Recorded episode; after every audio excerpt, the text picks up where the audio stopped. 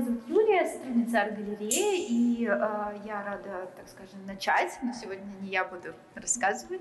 А, дело в том, что этот разговор состоится в рамках выставки Федора Тилкова, которая называется «Право веры».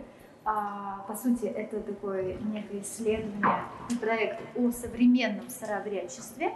А, здесь представлены фотографии, интервью, которые собрал Федор на протяжении долгого времени, с 2018 года он исследует эту тему. И э, нам как раз э, необходимо было Э, присутствие человека, который бы рассказал некоторые вещи изнутри. И это на самом деле очень такой важный разговор. Его проведет сегодня мой коллега Иван Эрнев, сотрудник музея. А, и как раз он расскажет про свою личную историю и коснется, естественно, экспонатов и работ выставки.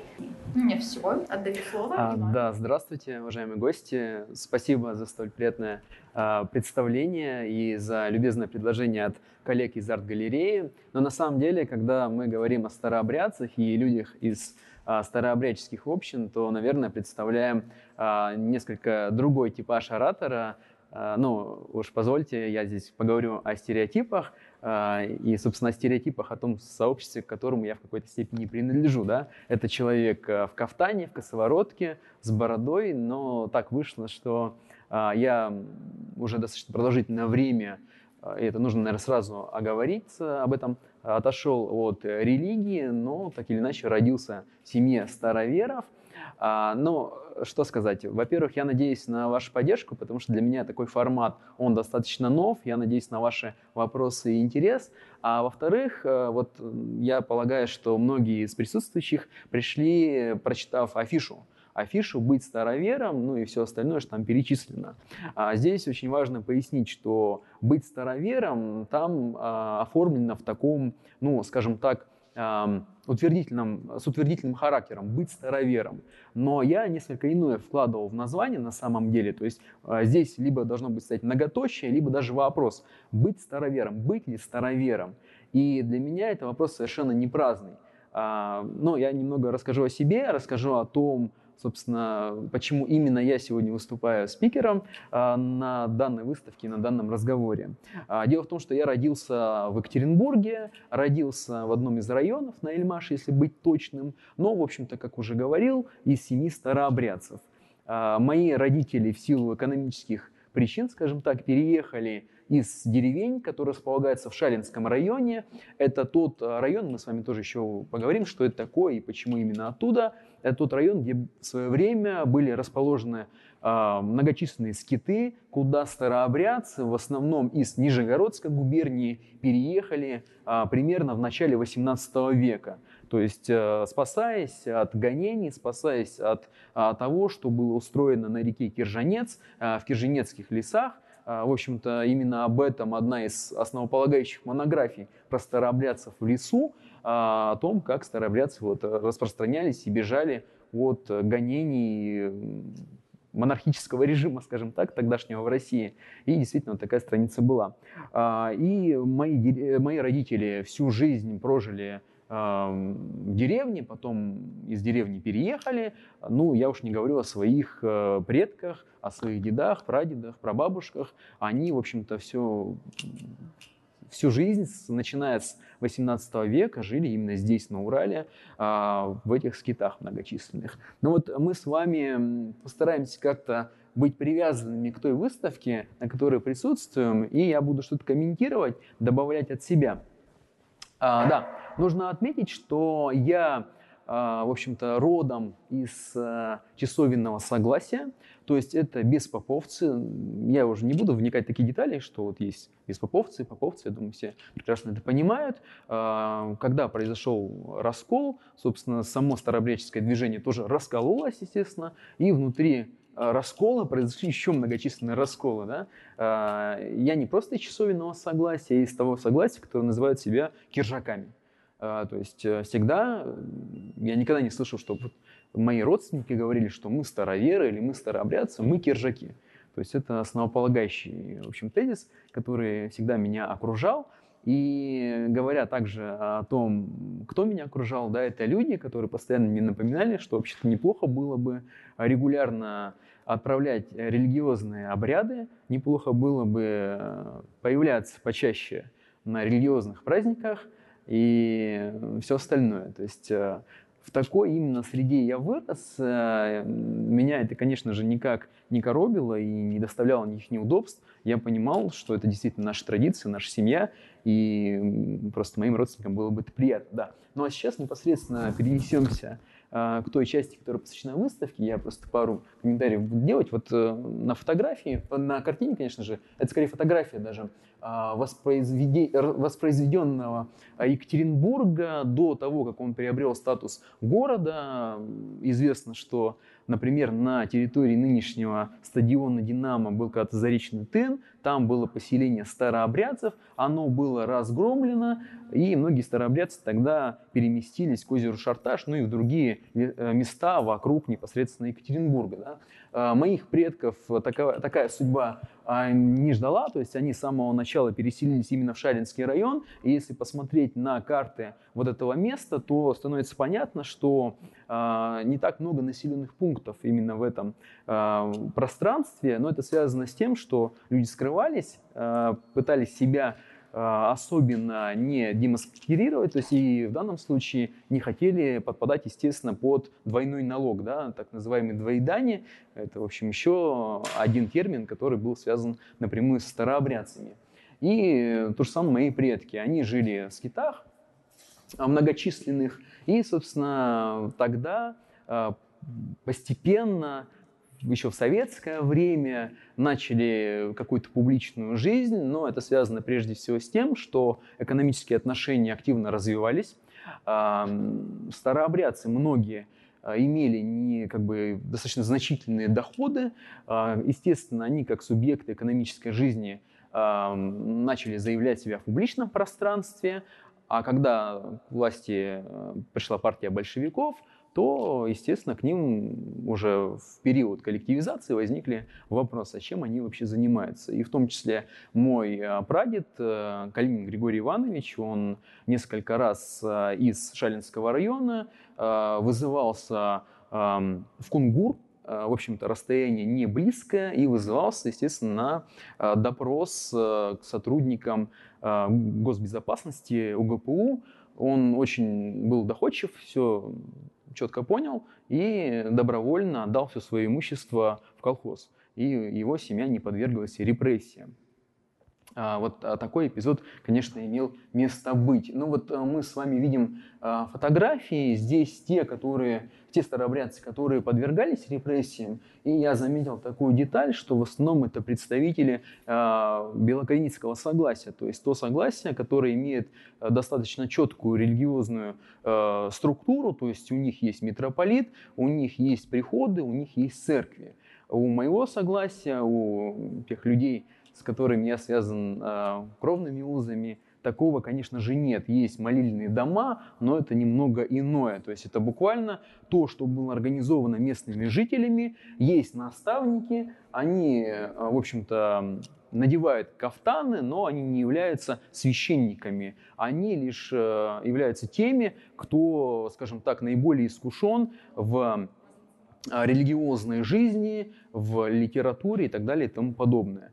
А, и в этом смысле, возможно, для вот многих представителей так называемых австрийцев, так еще называют белоканицкое согласие, это сыграло злую шутку. То есть с учетом того, что они принадлежали вот к этой структуре, их начали массово репрессировать. И вот мы с вами видим а, фотографии. Ну а мы, я предлагаю нам с вами пройти дальше. Вот мы с вами будем двигаться по этим блокам, что-то рассматривать. Вот обратите внимание, здесь у нас представлен кафтан. А, также а, редко такое можно видеть именно у беспоповцев, то есть это скорее привилегия наставников, а, у белокреницкого согласия достаточно часто, то есть там многие являются, в общем, частью прихода, помогают приходу, имеют такие кафтаны. Чаще всего, конечно, вот справление этих религиозных обрядов происходит в рубахах, косоворотках в первую очередь. Да?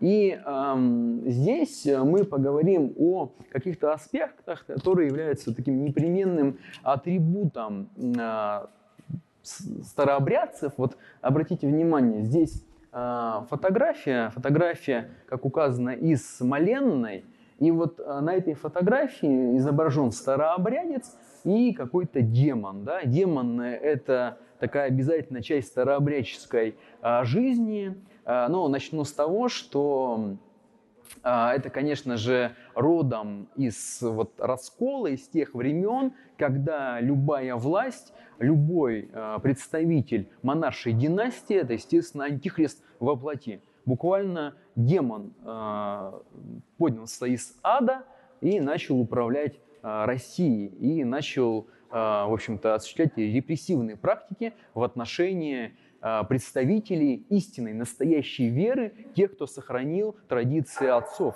и прадедов. Ну и вот мы с вами еще вернемся тоже к этой истории. Обратите внимание, это работа, созданная на севере русского государства, старообрядческий лубок. Вот мы с вами видим, естественно, а, представителя православной церкви, естественно, мы видим а, самого дьявола и еще одного человека, это Петр Первый, и вот э, в каком формате он изображен, да, то есть буквально один из э, вот этих представителей ада, на, ада вообще в целом, да, и вот представители конкретно ада на земле.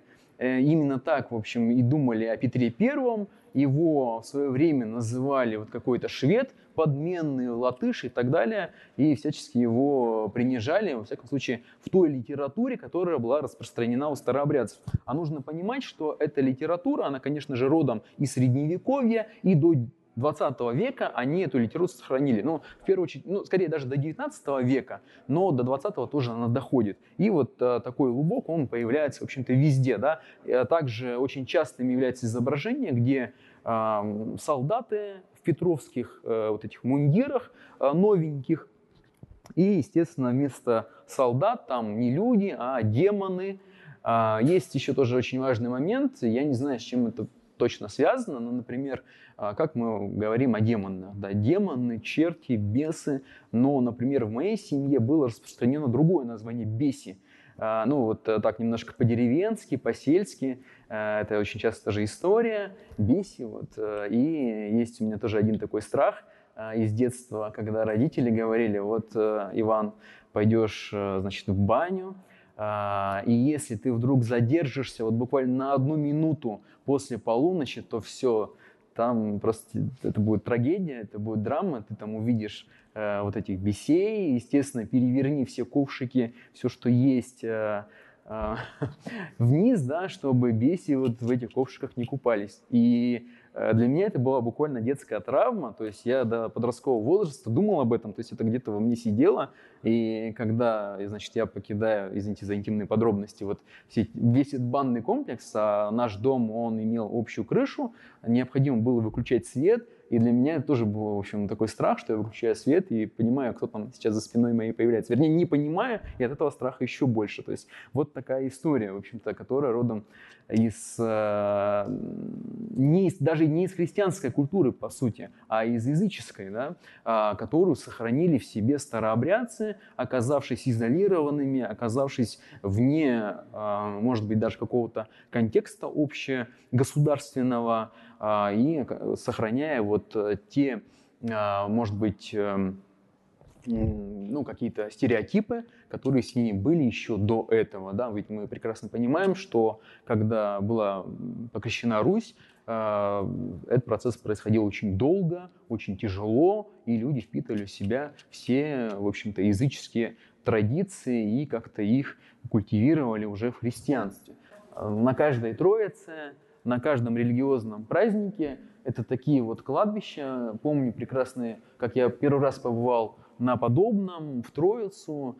Э, не очень понятно вообще, где располагаются могилы, а почему в таком неприглядном состоянии зачастую кладбища представлены, да, это не всегда, но такое встречается часто, достаточно регулярно. Дело в том, что когда-то старообрядцы жили в разных скитах, скиты принадлежали обычно какому-то роду, например, вот в Шалинском районе это было так, а, буквально одно село, село делится рекой Сылва, а, оно идет зигзагом, разные концы села, они называются в честь э, старших в роду. То есть, например, там Ивановичи, Петровичи и так далее и тому подобное. Но это как бы еще более-менее идеальный вариант. Чаще это какие-то вообще совершенно отдельные скиты, которые находятся где-то в глубине леса, а, у них есть некие кладбища, да, или у ряда сел есть кладбища. Соответственно, во время а, советской, а, собственно, во время того, как образован был Советский Союз, вот советский период, все эти села, эти скиты в общем-то, централизуются для того, чтобы организовать коллективное хозяйство, и отчасти люди э, забывают или теряют местоположение кладбищ. Ну или не теряют, просто умирают все те, которые должны были следить за этими кладбищами. И вот, например, мой э, прадед владел э, землей рядом с таким, в общем, населенный пункт назывался Коптела Шамары. Здесь у нас будет, будут еще Шамары, это тоже рядом. И вот там есть кладбище, которое уже совершенно заброшено.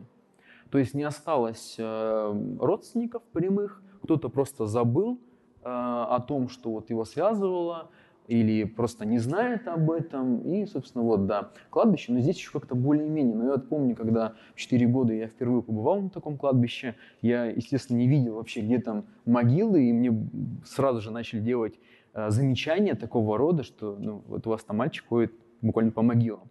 Э, это, в общем, меня тогда повергло в шок. То есть, как же так? Я же так был аккуратен. Что же, что же я наделал, в общем? Да, ну и тогда же я воспринял, как бы, в некотором смысле понял часть религиозной жизни вообще. Ну, как мне показалось.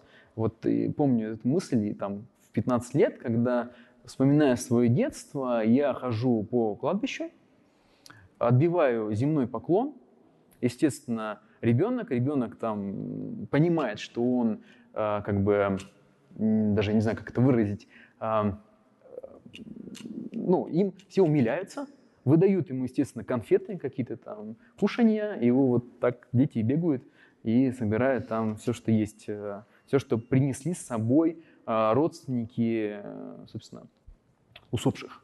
Но мы с вами сейчас пройдем дальше.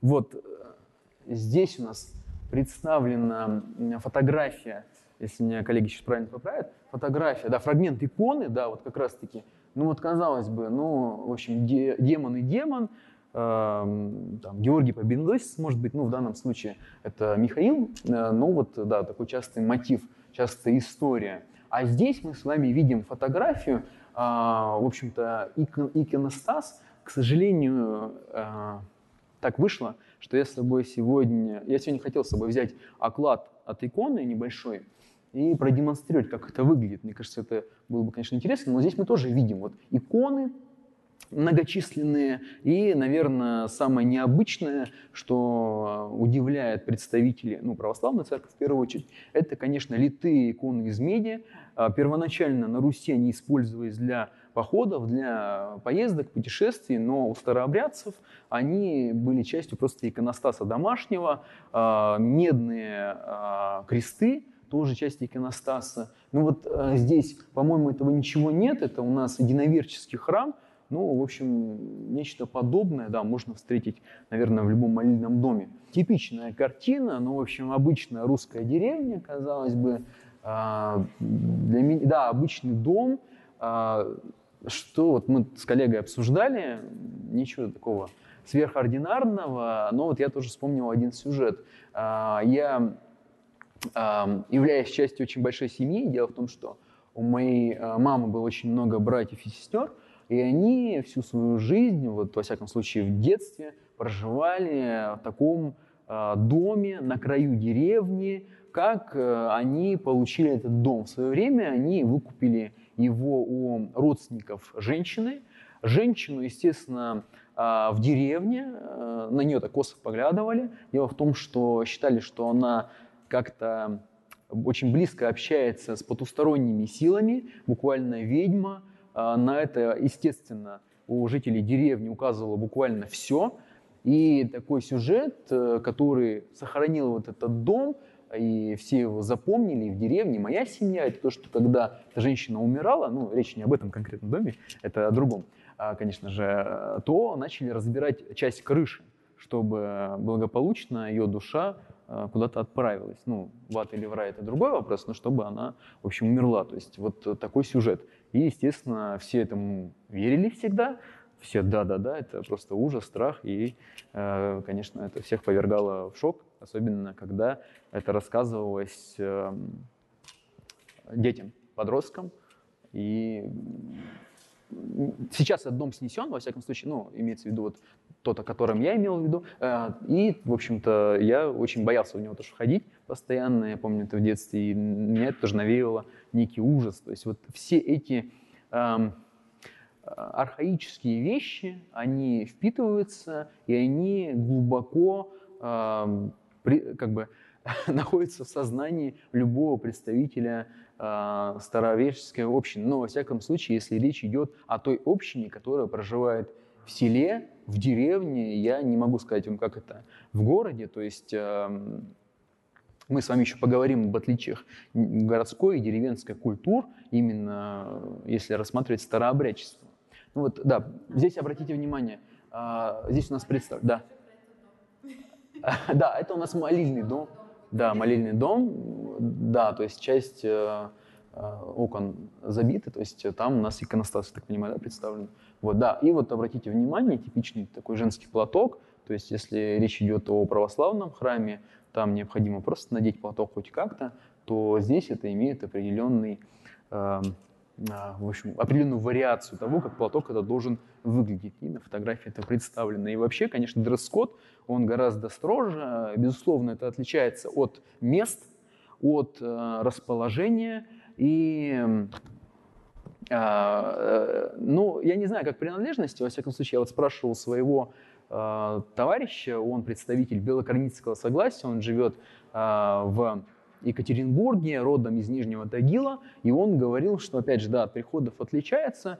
Ну вот, например, у нас, как это было в деревне, естественно, молильный дом, собираются все и мужчины, и женщины, и дети, а, мужчины в рубашках, а, лучше в косоворотке, а, либо, соответственно, в каком-то другом вот таком очень серьезном видении должны прибыть на отправление религиозных обрядов, и зачастую люди подпоясаны должны быть. Ну, сейчас это как-то, на мой взгляд, меньше распространено, но вот у ряда согласия это очень строго. То есть обязательно человек должен быть подпоясан.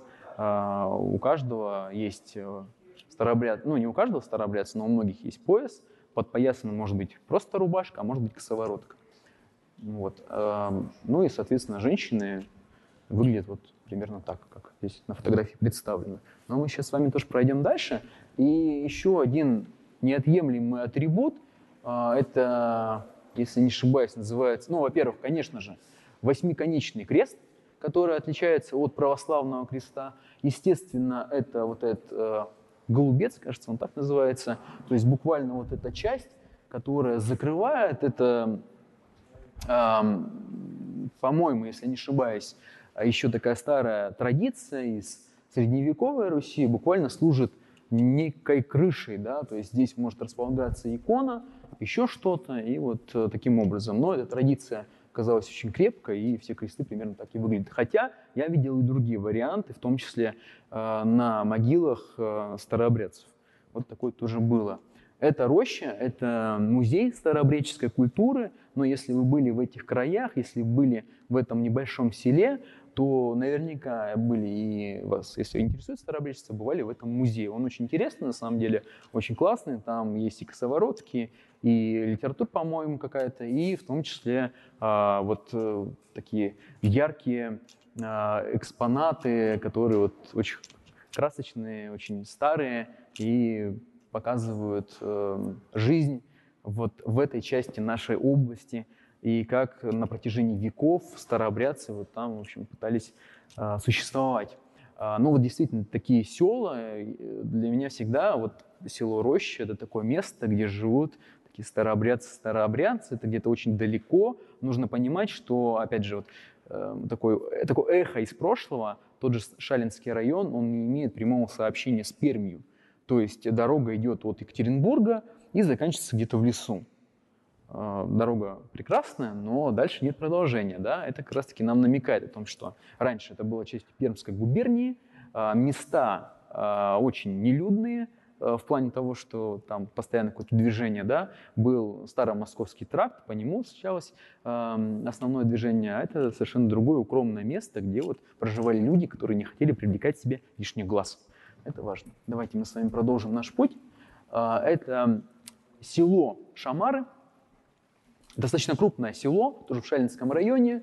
Э, фотографии прихода Белокреницкого согласия, на самом деле я не помню, что там так было много представителей поповского э, старообрядчества. Имеется в виду, да, Белокреницкого согласия, то есть село там достаточно крупное на самом деле.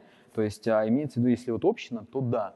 Но вот, по всей видимости, они те, кто пошел на контакт с Федором, пообщались с ними, их сфотографировали. Ну, вот как раз-таки уже, э, да, русская рубаха, э, косоворот, э, человек подпоясан, молодой человек в обычной рубашке тоже подпоясан.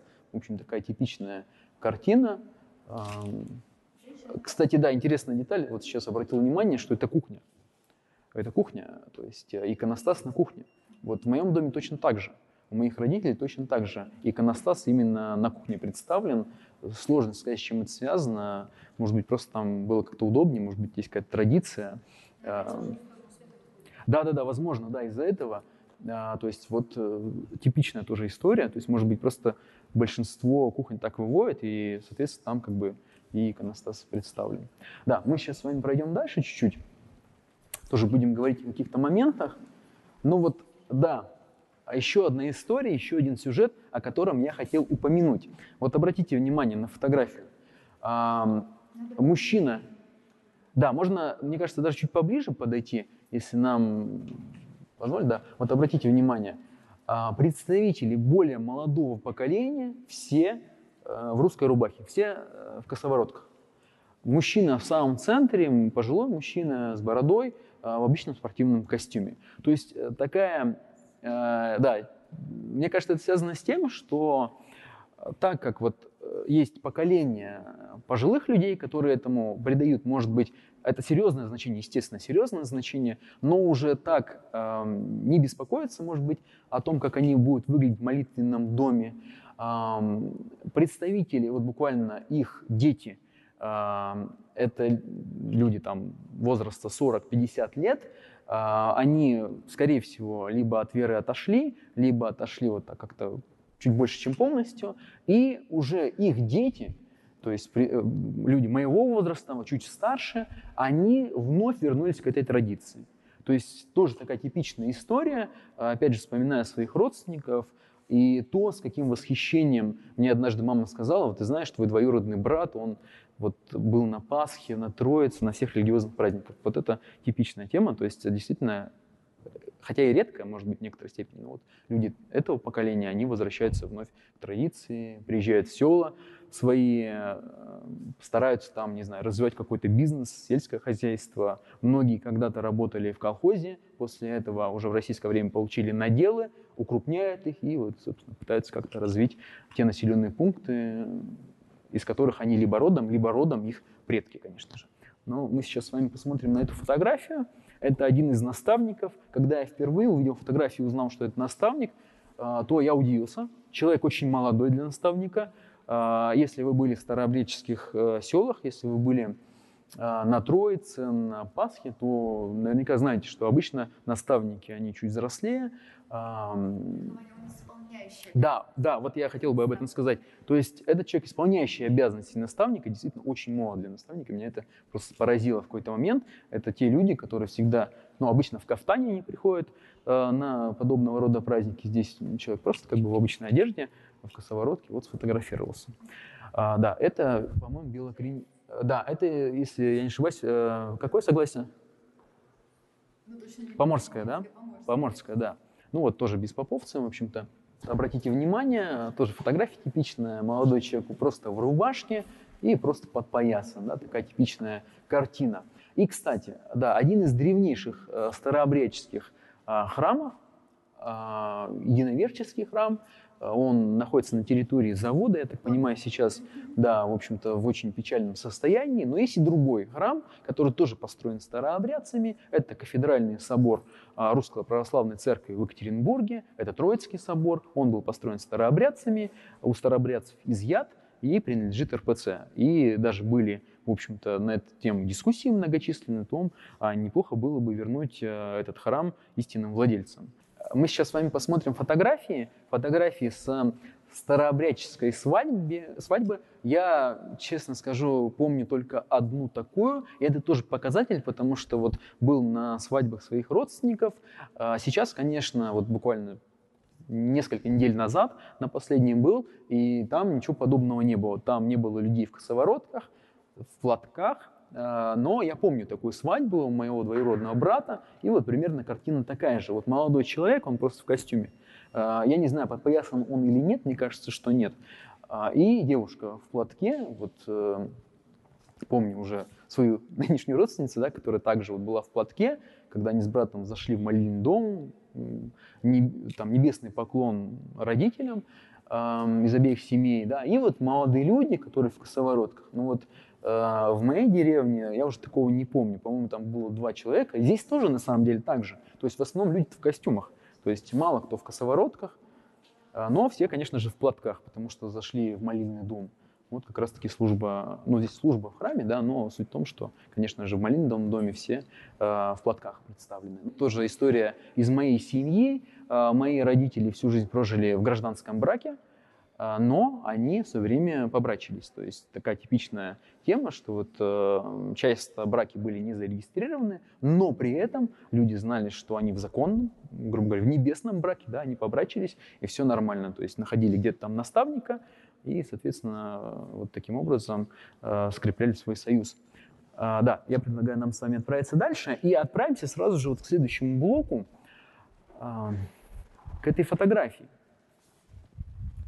Это, естественно, пожалуй, главный символ старообрядчества, двоеперстия или пятиперстия. Но вот обратите внимание, буквально то, что мы вспоминаем, когда думаем о старообрядцах, это, естественно, наверное, боярыня Морозова, да, это вот когда она всех благословляет, грубо говоря. И э, для меня это, конечно, вызывает, э, вызвало в свое время удивление. Вот именно двоеперстие. Почему? Э, я пошел на исторический факультет, первый курс. Э, мы с моим товарищем, который буквально вот такой вот э, с бородой человек, в таких рубахах ходил, начинаем рассуждать о старообрядчестве. Рассуждаем о двоеперстии, расколе. Вот он мне показывает двоеперстие. Я говорю, у нас другое двоеперстие. Он говорит, а что с вами вообще не так? То есть, ну, буквально, да, то есть представитель белокранического согласия, то есть, что не так действительно? Я ему показал вот так вот. То есть в нашей деревне двоеперстие вот такое. И я тогда долгий год думал, действительно, а что не так, в чем проблема. Потом как-то решил задать вопрос старшим, ну вот, а у вас вообще какое двоеперстие, как вы молитесь? Они также мне ответили, вот так. А, известная тема, возможно, если вы смотрели фильмы редакции про староверов, там, кажется, этого человека зовут Митя Альшанский, вот он или как-то по-другому, не помню, вот, он показывает, вот, какой главный вопрос да, у старообрядцев. Это один крест или два креста, да? И я хотел бы сейчас продемонстрировать э, икону, ну, всем, в общем-то, известную, из э, Константинополя, VI э, век, Христос Пантократор. Ну вот обратите внимание, да, такое типичное двоеперстие, в общем-то, ничего необычного. Но если мы с вами посмотрим на а, мозаики, плюс-минус того же периода, ну, может быть, лет на 50 пораньше, это Равенна, ну, нужно понимать, что это Остготское королевство, будущий а, Равенский экзархат. А, вот мы с вами увидим вот такую картину. Именно на это и апеллировали. А, ну, конечно же, вряд ли старобрядцы многие были в Равенне, да, но речь идет о том, что действительно были иконы, были мозаики, где Иисус э, вот был именно с таким двоеперстием. И, конечно же, задавались вопросы, ну вот у вас есть свои иконы, где Иисус э, буквально вот с таким двоеперстием, у нас есть свои работы, а, да, символ небесной и человеческой сущности Иисуса Христа, конечно же. Два вот этих пальца. Да, мы сейчас с вами пройдем дальше. А, хотел бы обратить внимание на а, одну из фотографий. Мы сейчас с вами дойдем по ходу и увидим ее. Мы говорили о двоеперстии. Сейчас поговорим о лестовке. Старообрядческие четки они у нас представлены на фотографии, но я решил, что гораздо лучше будет показать вам на ту лестовку, которая, собственно, в моей семье. Вот она уже в очень потрепанном виде, обратите внимание. И этот потрепанный вид э, как раз-таки символ того, что происходит, э, в том числе, наверное, с религиозной ситуацией в моей семье, то есть э, родители постепенно отходили от религии, Лестовка находилась э, э, где-то, в общем-то, практически в кладовке, то есть ее регулярно не использовали. И вот буквально, может быть, год, полтора назад я вспомнил, что такая была. Мне показалось, что это очень важная часть истории моей семьи, и что было бы очень здорово ее сохранить. Но вот э, она очень пыльная, я, в принципе, могу буквально, э, если хотите, дать каждому из вас вот, посмотреть, что это такое. Да. Это лестовка, это стар... Ста... Да, да, да, но у меня, к сожалению, не осталось, я его не нашел, я его очень долго искал, но не нашел, да. Лестовка, вот, она в таком, извините, плохом виде, можно сказать, то есть, да, то есть это буквально способ молиться, то есть это четкие. Да, да, да, да, да, да, да. Там что-то конкретное? А, они, они из ткани. Внутри бумага. А, я думал о том, чтобы первоначально, да, я думал о том, чтобы как-то ее, может быть, привести в порядок. Ну, в общем, посмотрел, что там бумага, я подумал, что просто для выставки ничего не останется, если ее э, как-то более тщательно очистить. Ну, вот такой очень важный, важная экспонат, важный, э, важная вещь, важная часть традиции любой старообрядческой семьи. И оригинальные больше нигде не встречается сейчас? А, в каком смысле? Есть четкие? Да. Просто четкие. Да, но в деревнях старообрядческих такое производят. Да, то есть... Нет, делаются. Да, да. Да, но вот, к сожалению, мне не удалось принести икону, это тоже было бы интересно посмотреть. И еще хотел взять такую очень личную, буквально интимную вещь. Это мои первые крестики. Они из олова. Вот мне было 5 лет, даже чуть помладше я был. И буквально все эти крестики, они изогнуты. То есть, естественно, я их жевал, а, потому что известные проблемы детские. Вот, то есть они все были у меня в ужасном состоянии но тоже, наверное, какой-то момент взросления, то есть э, я думаю, что я не один такой, и у многих детей подобное было. Мне, конечно, делали замечания постоянно родители, что ты делаешь, это как бы все-таки крестик, имей совесть, вот. Но, тем не менее, меня это не останавливало, вот, как известно, э, привычка вторая натура. И вот тут то же самое, да. Ну и крестик немножко по-иному выглядит. Да, крестик, то есть э, обычный крестик, да, но внутри восьмиконечный крест, то есть все как нужно представлен. Нет, он там изображен, он там изображен, он там изображен, да, то есть, но, естественно, у православные кресты, они имеют разный совершенно дизайн, то есть и по-разному выглядят, что, мне кажется, удивляет любого старообрядца, когда он это видит. Вот, потому что я почему-то всегда думал, ну, находясь именно в старообрядческой семье, что есть тоже какой-то канон. Ну, конечно, канон существует, да, но есть и свобода. Свобода для какой-то возможности а, его модернизировать, как-то менять именно с точки зрения вида внешнего.